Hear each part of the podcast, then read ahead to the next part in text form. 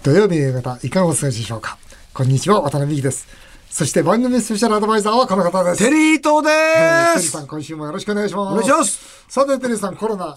感染者下げ止まりですが、はいどうどう見ますこれのまた今度はまたこのね営業時間の制限を長くされると困るなというふうに思いますよね本。当だよね、でも状況見てるとほら、人手が減らないじゃないですか、はいはいだからこれでまた増増えてるでしょ、そうするとまたねこの緊急事態宣言が解除されても、またしばらく経ったらまた増えてきましたまた緊急事態宣言ですってなるよね、なりますこのね、ままいったらね、で外食産業はその時飲食業はずっとその時に、まあ9時だよって言われたら今度また8時だよ、また9時だよっていうような形でずっと続くわけじゃないですか、だからね僕今回ね、はいその官邸の、まあ、総理に近い方に提言したんですよ言いましたか言ったそれ何かっつったら、もう長期戦なんだから要するにこのみんなもう自己資本が傷んじゃってるわけですよ、だからこの自己資本に増資するしかないわけですよ、でもかといって誰ももう増資なんか受けてくれないんですよ、だから、まあ、以前ねお話しした資本性ローンまあローンはローンなんだけどこれは資本として見なしますよっていうローンがあるんですよでこれを大体ね6兆から7兆円ぐらいね国はね準備してるの。ああそうなんですか。要するに企業を助けろってことで。で、それ調べてみたらね、3000億ちょっとしかまだ使ってないんですよ。あそうなんですか。なんでってことになったら、アナとか JAL とか、要するにそういう大きな大きな会社で、なおかつ非常に潰れたら国民の生活に影響があるというようなとこに構えてるっていうんですよ。だから、ね、そうじゃなくて、その前に庶民がた潰れちゃうじゃないですか。そうだから6兆か7兆あんだから、それをね、その今度その中堅もしくはそこそこの大企業、ここにも出さなきゃダメですよとそりゃそうだいう形で言ったら、多分ね出してくれることになると思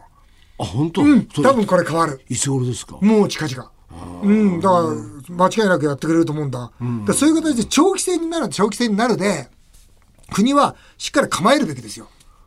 そうか国は六兆円もあるの。そのあれよ資本性ローンの分だけですよ、うん。それが6兆円7兆円を、まあ、その資本性ローンで出していいですよってなってるわけですよ。でアメリカなんか状況を見てると、やっぱりワクチン打つ人が動き始める、まだ感染者は出てるでも経済が動き始めるって多分そんな状況がね、今年の後半ぐらいから始まるんじゃないかなとは思ってますけどね、まあねこんなメールも来てます、はいえー武蔵小金井の立花さん渡辺さんが総理と電話で話す間柄と聞き、すごいなと思いました。 ありがとうございます。えー携帯には総理って登録してるんですか僕の携帯にはまだね、直してない。官房長官なんです ね。でもそういうのあれですよね。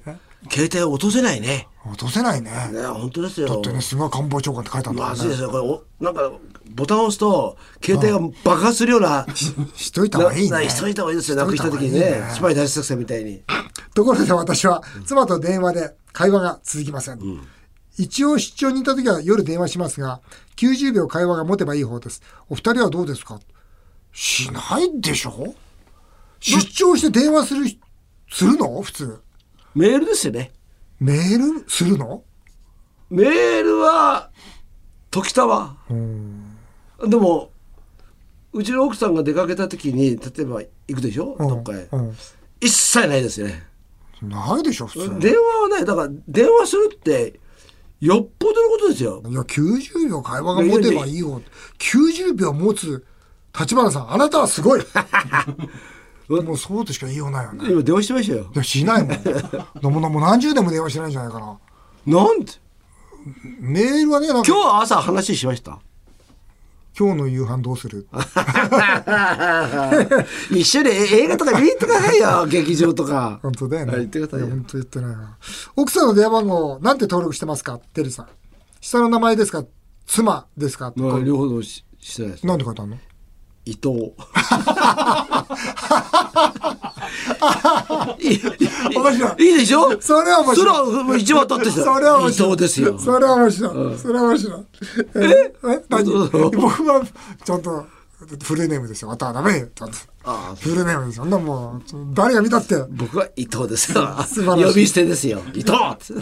さて CM の後は元巨人監督の堀内恒雄さんと電話を結び今年のプロ野球の順位を予想しまおすすごいぜひお聞きください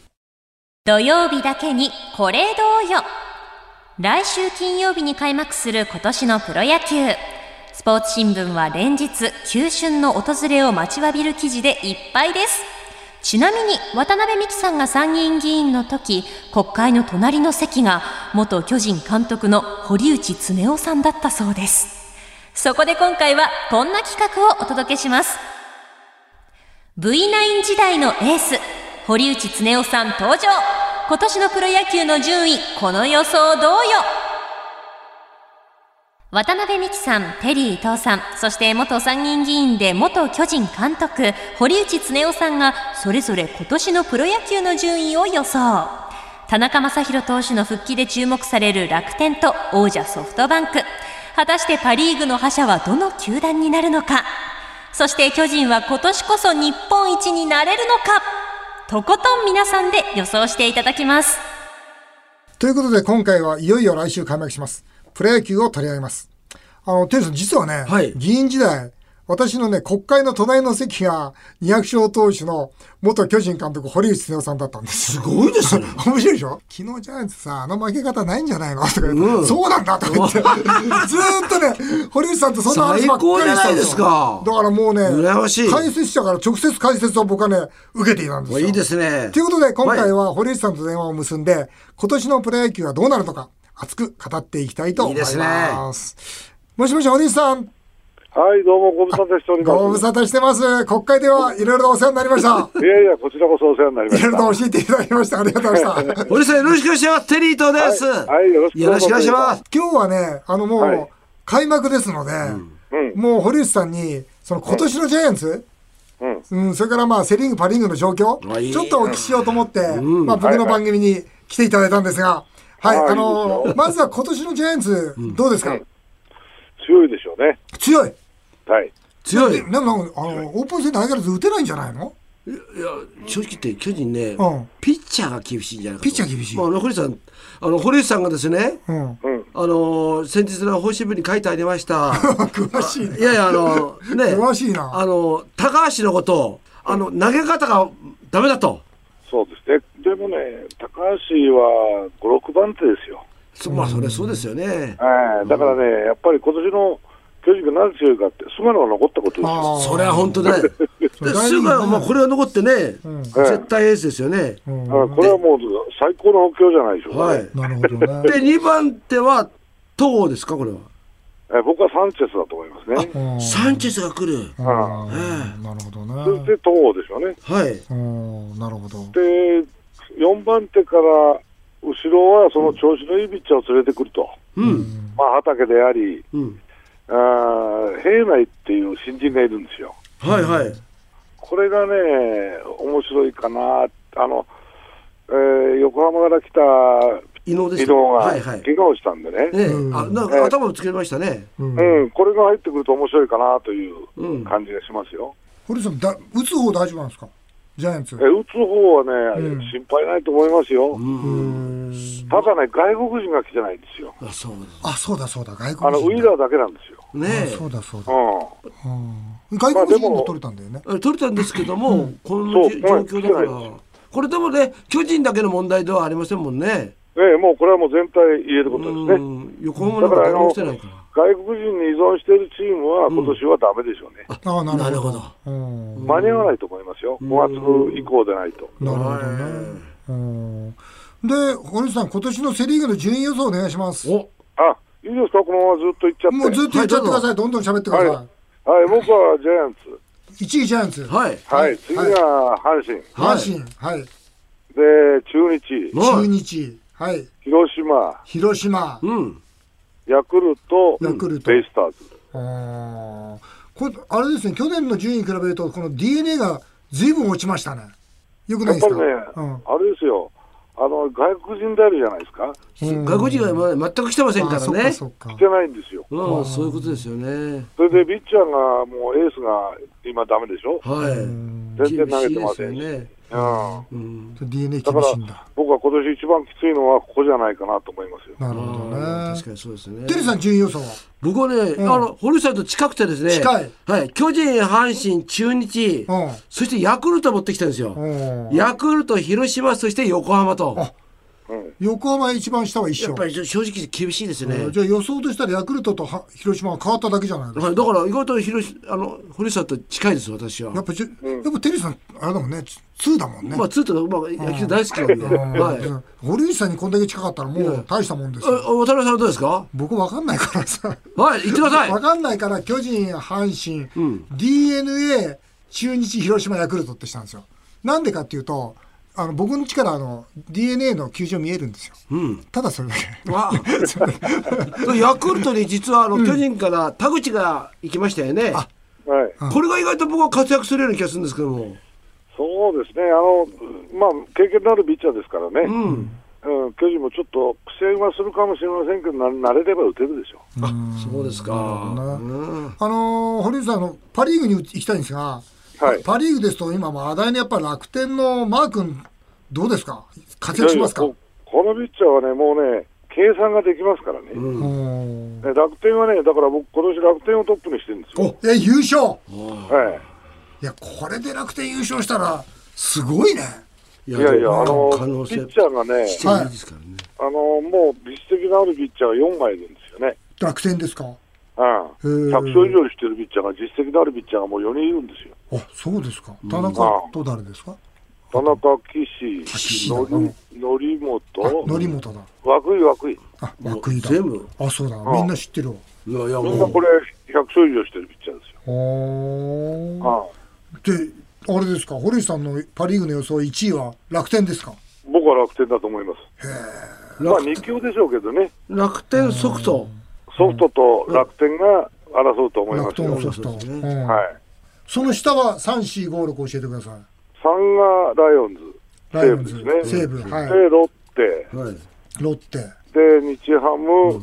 ム、うん、オリックス日ハムオリックスね。うんなるほどね。去年のあの日本シリーズでソフトバンクとジャイアンツ比べたら大人と子供みたいだったじゃないです か。本当ですあれ、あんなに差があるもんですかね。いやいや、だからあの、なんていうんですかね、あんなに負けることってのは2年も続けてね、一つも勝てないなんてことはありえないんですおよ。かしいですよね。はいもうどっいや、ちですからね、結局、菅野で落としてるじゃないですか、はいはい。みんな、一戦目を。うん。あれでみんな、あの、萎縮しちゃってるんですね。流れ変わっちゃうんだな。ああねいやあの日本シリーズってのは7戦の短期決戦ですからね、うん。もう流れ掴んだの勝ちなんですよ。なるほどね。ええそうですよね。テリーさんのパ・リーグの予想は私はねソフトバンクにしてるんですよ ?1 位は。はいうんやっぱりだかでら楽天ロッテ西武日ハムオリックスにしてます、なるほどね。まあ、近いんですけども僕はね実はマー君がどこまでこれ堀内さんにお聞きしたいんですけども、マー君何勝ぐらい堀内さん予想できますか、僕はね、ええまあ、党は硬いと思いますよ、 10勝。あそうそはうい、10勝は硬いと思います、だからあとはそのうちに、それで上積みしていって、彼がうん。どのくらい貯金を作れるかですよね、いやなーるほどね。10がベースでね。堀内さんすごいですね普通ね、うん実は10年前、ん楽天を辞めた時って24勝してるんですよ、おーとんでもない数字出してるんですけども、うんその半分としても十何勝ですよねだから今10勝って言いましたね、はい、これ不安も含めて10勝ぐらいすれば同じだと思ってくれればいいと思うんですけども、10年前のなんか夢を描いちゃってまたなんか20勝近くできるんじゃないかと思っちゃうと、うんそんないけないと思うんですよね。うんまあ、あのちょっとあのどちらかというと、マウンドの形もちょっと違いますしねあ。そういうのもあるんだうんなるほどはいね。うんまあ、彼の場合は消化できるとは思うんですけども、ただ、10勝ぐらいでいってこないとね、んあの僕田中が例えば20勝しちゃったらね、ダントツですよ、まあそうあであ、すね断トツ楽天ですか。渡辺さんの僕な、ごめんなさはいい、僕の予想。はい僕はだから、あのジャイアンツに圧勝したとこみたいなやっぱソフトバンクですよ。はいで、やっぱ西武、楽天、ロあ西ッテ、武行っ日た本ハム、オリックス。やっぱ西武、強いじゃないですか。あのキャッチャーがいいじゃないですか。はいはいな森って言ってたかな、あのキャッチャー僕好きなんですよ。なるほどうん、だからそうしたんですけど、でも、多分僕のは当たんないですから。だからもう楽天がやっぱりすごいですよね。うん堀内さん、最後にですね、はい、あの堀内さん、議員時代、スポーツ行政、ね、あの国会での質問を含めて、熱心に取り組んでたじゃないですか。で、どうですか、オリンピックなんですけど、あーオリンピックはね、僕はぜひやってほしいですね。やってほしい、はい、どんな形で開催できますか、いやーあの、無観客でも僕はやるべきだと思いますよ、この情勢でしたらね。うんでもいっぱいその外人が、選手も含めて来ちゃいますよね、それについいてやはいやもう、いいと。うん、これこれはね、あのーあれですね、コロナの状態でしょうがないとは思うんですけどうんも、うんやっぱり日本がしっかりコロナ対策をしてね、うんそして迎えるべきだと思いますよ、選手はね。うんそうですねあれ全員ワクチン打ってくるのかないやいや、まあ打つね打つ打ってくるよね打ってきてそれを打たなきゃ入れない検査なおかつ PCR 検査してね、まあ徹底してやったらいいかもしれないね。はいまあ、あの堀内さん、はい、あのまたこれからもキレのいいあの解説ぜひ聞かせてください。はい、ありがとうござあいのます。国会議員時代よりはやっぱキレが戻りましたね、あの 解説聞いてると。いやいや、こちらが本職で す。やっぱそうですね。やっぱ本職に戻られたということで、あの僕も本職の経営で頑張ってますんで、また近々よろしくお願いいたします。はいよろすしみまくせん、どうぞありがとうございました。すみません、おは世話になります。ありがとうございましどうた。も失礼します。ということで、堀さんの話、いかがでしたなんか昔の友達と話してみたいですそうねそうなの。ねえいや本当にね、うん議員の昔の友達ってやっぱねなんか本当になんかあクラス会みたいな感じになるんあであすよ。ねあと一番大変な時だったしでね毎日ねやっぱりね、そうは言っても朝から晩まで顔合わせてますからね、堀内さんは政治家として向いてたんですか全然向いてなかったですね。出た全然向いてい ないいや全然いやでも堀内さんよく政治家になったなと思って、うんそうだよねうん、堀内さんやっぱり本業はやっぱり野球ですよ。そうですよねうんでも途中でほら堀内さんってもともとほら補欠で入ってきたんですよ。あそうですねだからクラ最ゲ後当選ですよねそう、繰り上げ当選で途中で入ってきて、それですぐに選挙になっちゃったんですよね。うんあだから割と、そう議員時代は短かったことは短かっそた。うですよねうんうでもあれなんですよ、我々その同期の会がありまして、その堀内さん後から入ってきたんだけど、うちの同期の会に入れてもら入ってもらったんですよ。ああいいですねうん、それであのみんなでこうどうだろう1か月か2か月に1回は必ず集まって食事するんですよ。あそうなんですうかん、だからそれで堀内さんとはいつもいろんな話したんですけどね。でもなんか元気そうでよかったな。元気ですねうんでさ、あの、ジャイアンツファンとして、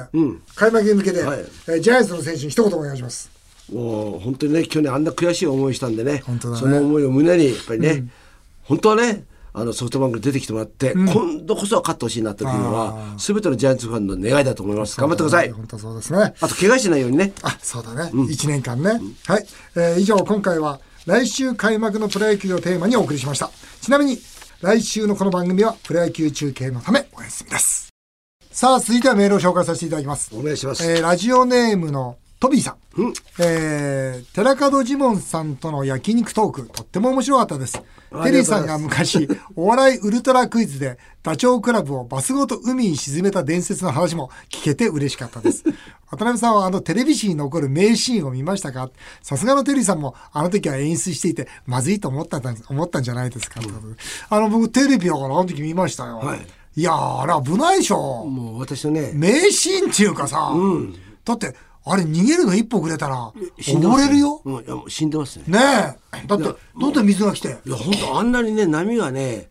あれやっぱ桟橋でしょ、はい桟橋に波がダーンと当たなるほどなるほどそう戻ってくる波がみんなるなそれこそバスに入ってっちゃうんですよなるほどいやあれねあと一番びっくりしたのは、はいあの座席の椅子あれが水の中入って全部浮いてきちゃったでしょそうでしたね普通なんか止めてるわけですよネジで、うんそうですねそれがえ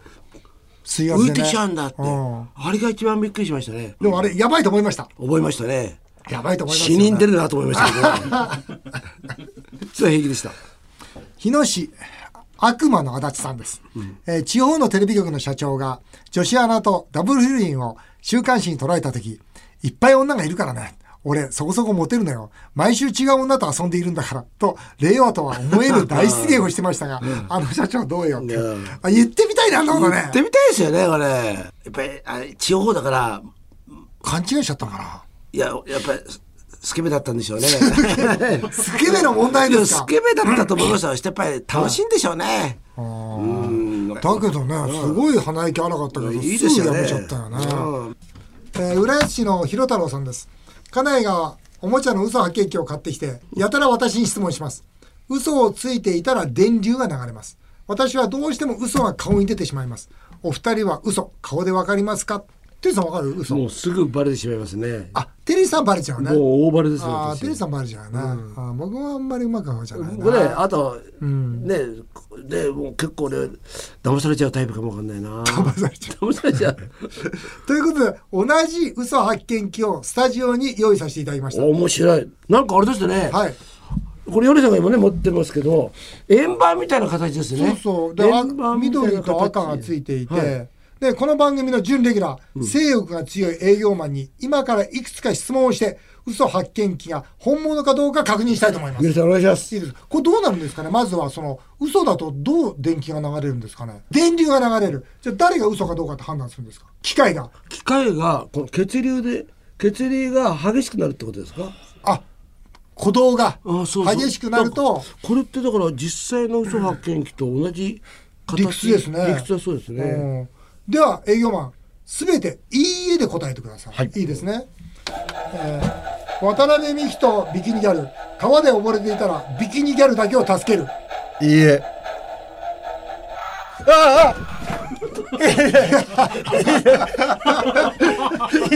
今今性欲ですよ営業マン跳ね上がりましたそんなに痛いのこれすごいっすうわ怖いほら、嘘つくから。ね。あれ、ちょっと待って、ビキニギャル助ける、いいえで嘘なのう嘘じゃないじゃんね。ビキニギャル助けるは丸じゃんね。はいじゃんね。渡辺美樹助けないもんね。もういやもちろん会長を助けます。もちろんなるほど。あ、そういうこと。うーんあ第2問これをこれそれよりも痛いのが怖いよ性ね欲が有り余っていて、奥さんにはいない秘密が2個3個あるどうぞいいいえ。ああるんだ嘘だ2個3個じゃないんだこれすごこれ絶対もうさ嘘発見器の前にさ怖いからさこきょ恐怖心ってのさ痛い。血流がさ、